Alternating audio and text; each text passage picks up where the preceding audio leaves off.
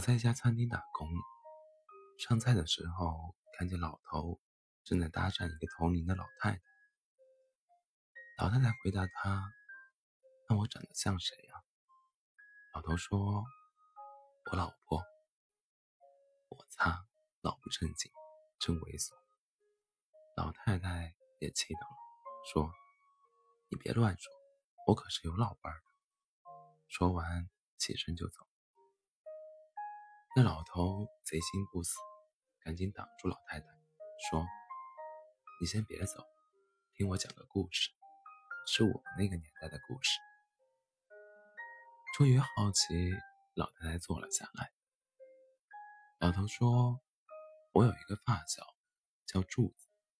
当年柱子才十五岁，那年代没什么吃的，柱子用弹弓打了一只鸽子。”拿回来炖了汤，结果隔壁村的刘小妹跑了过来，慌慌张张，应该是家里出什么事儿了。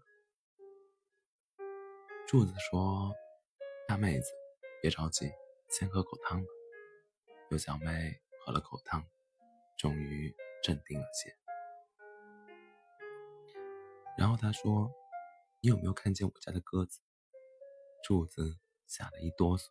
不敢告诉他真相，安慰他说：“你别难过，鸽子一定是迷路，过几天就会回来。”第二天，刘小梅又来了，突然看到天上有一个白色的东西飞过，刘小梅惊喜地说：“啊，我的鸽子！”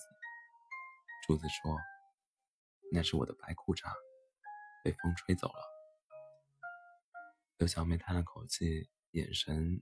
暗淡了下来，看着刘小妹这样，柱子更愧疚了，于是给她烧了个土豆。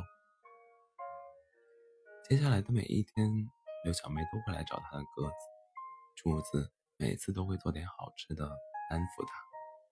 小妹每次都吃得很满足，柱子开始期待给小妹做饭，他喜欢上了小妹，他就更愧疚了。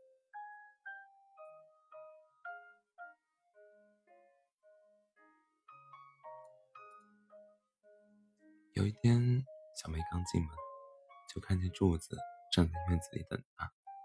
柱子兴奋地大喊：“小妹，你的鸽子飞回来了！”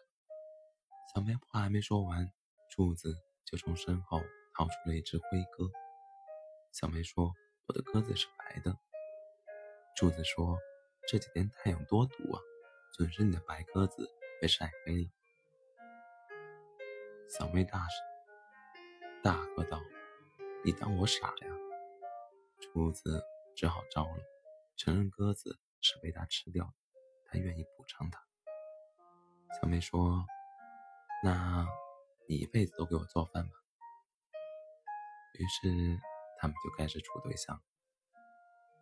结婚几年后，柱子才知道小妹一直在骗他，那只鸽子本来就是小妹准备拿来吃的，还没来得及杀。他就飞跑了。小妹喝下那碗汤的时候，就知道那是自己的鸽子。但是柱子的厨艺太好了。后来他每天假装去找鸽子，其实是趁此趁吃趁喝，结果喜欢上了柱子。他假装在等鸽子，其实是在等柱子对他动心。他等到了。老头看着老太太。问道：“我的故事，我的故事怎么样？”老太太说：“听得我都馋了。”老头笑了：“那我再给你讲一个故事。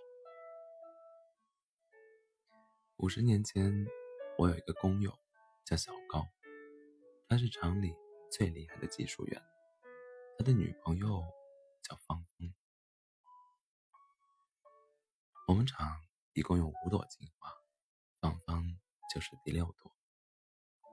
小高在第二车间，芳芳在第三第三车间。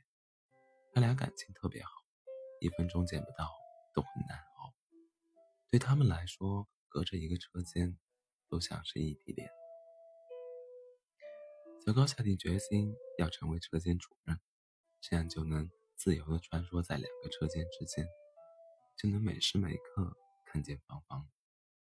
于是小高开始努力上进。经过了很多个日日夜夜，组织上终于看到了他的努力，派他去西北支援建设。这下完了，他们真的成了异地恋。走的时候，小高让芳芳。等他两年，到时候他们就结婚。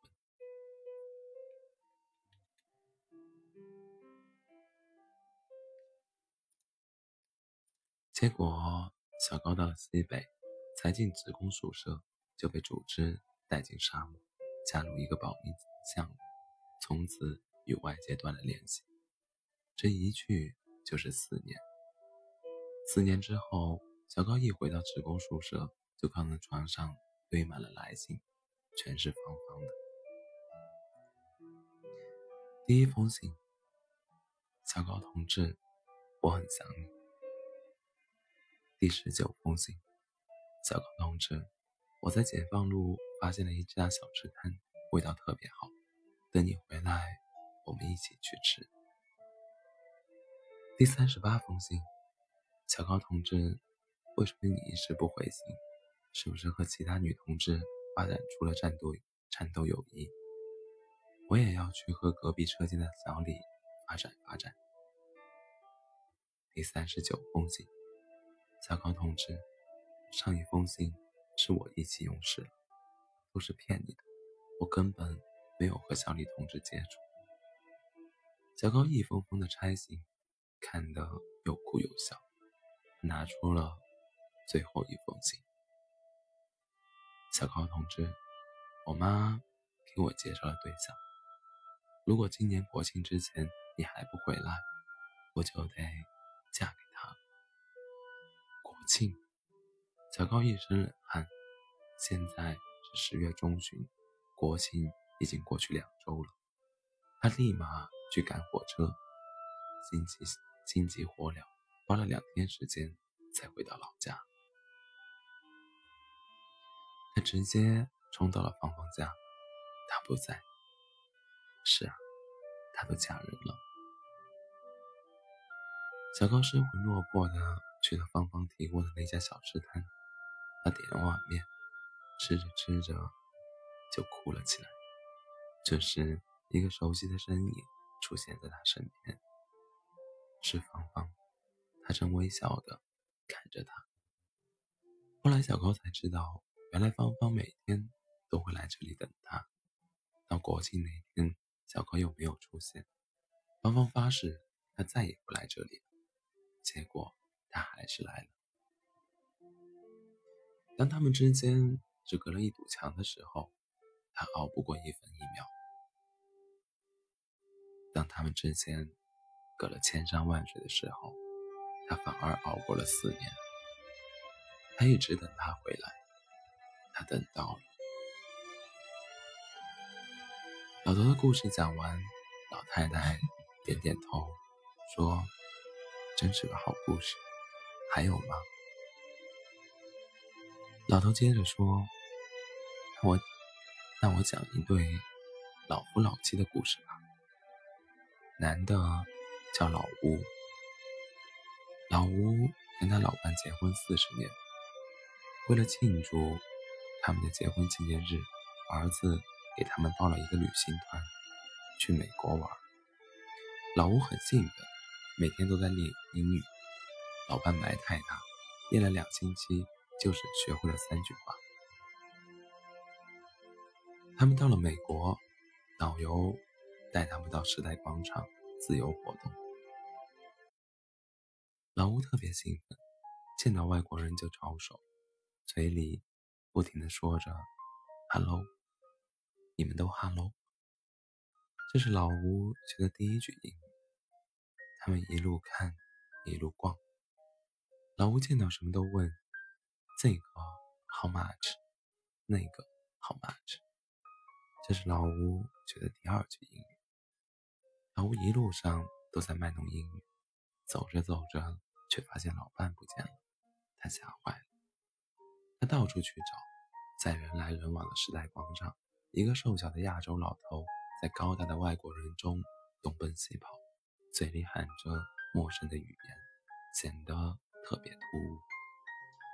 他走遍了他们走过的每一个地方，从剧场到广场，从广场到商场。在一个商场听到争执声，他往前一看，正是老板。老板杵在商场里面，死死抱住一根柱子，不撒手。旁边站着几个高大的保安，正在拉他。老吴冲上去挡在老板面前，他很瘦弱，但又很强壮。老板紧紧抓住老吴的胳膊，激动地说：“老吴，老吴！”老吴对着保安怒吼：“你们别碰他，My wife。”这是老吴学的第三句英语。原来老太老太太走丢了之后，一直站在原地，直到商场关门，保安来清场，他还死抱着柱子不肯走。老吴又担心又生气：“你傻，你傻站在那儿干嘛？”老太太说：“我不认识路，我只会傻站着等你。我知道。”你一定会找到我的。他一直站在原地，这是最笨的等待，也是最执着的信任。到了。老太太听完故事，心满意足，就跟老头告别，回家了。我跟老头聊天，这才知道，老头讲的是他和老太太的故事。故事里的柱子就是他，小高是他，老吴也是他，而刚离开离开的老太太叫刘芳芳，刘小妹是他，芳芳是他，老伴也是他，他是他的妻子。他们十多岁的时候在农村相识，到了二十来岁一起进了工厂。后来结了婚，约好了要牵手走完这一辈子，但是老太太爽约了。三年前，老太太患上了老年痴呆，到现在谁也不认识了。她口中一直说的老伴，每天就坐在她的面前，她却再也忍不住了。老太太每天都会来这家餐厅，老头就每天来这儿。给他讲故事，讲过去他们之间发生的事，希望有一天能让老太太想起他。我小心翼翼地问：“万一他一直记不起来呢？”老头说：“上半辈子都是他在等我，下半辈子换我等他了。他不知道。”需要等多久？但他会一直等。你长得好像一个人。这句话其实是老太太以前对他说过的。重逢的那天，他在小摊上吃着面，边吃边哭。突然，一个熟悉的声音冒出来：“你长得好像一个人。”小高抬起头，发现是芳芳。小高哭得更凶，哭着说：“像谁？”芳芳说：“我丈夫。”小高一愣，芳芳接着说：“我已经向组织请示过了，组织同意我们结婚。明天你就跟我去办手续，不许再跑了。”你长得好像一个人。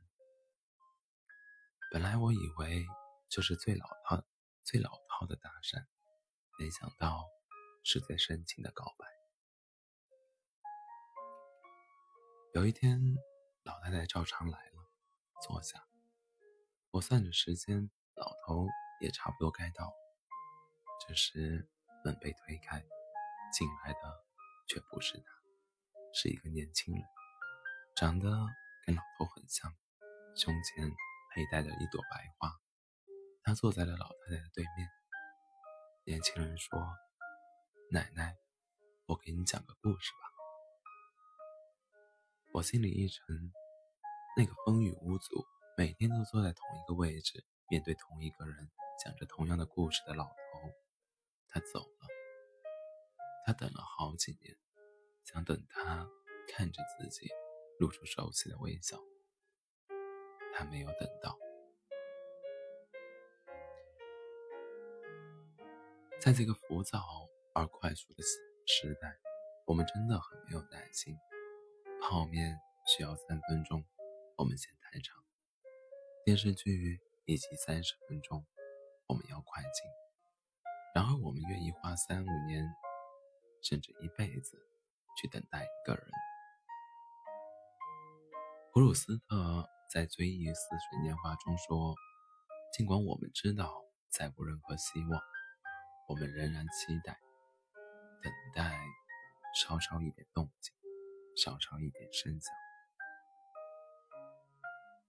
老太太看着年轻人，她望着他的脸出神，表情困惑。小伙子，你长得好像一个人。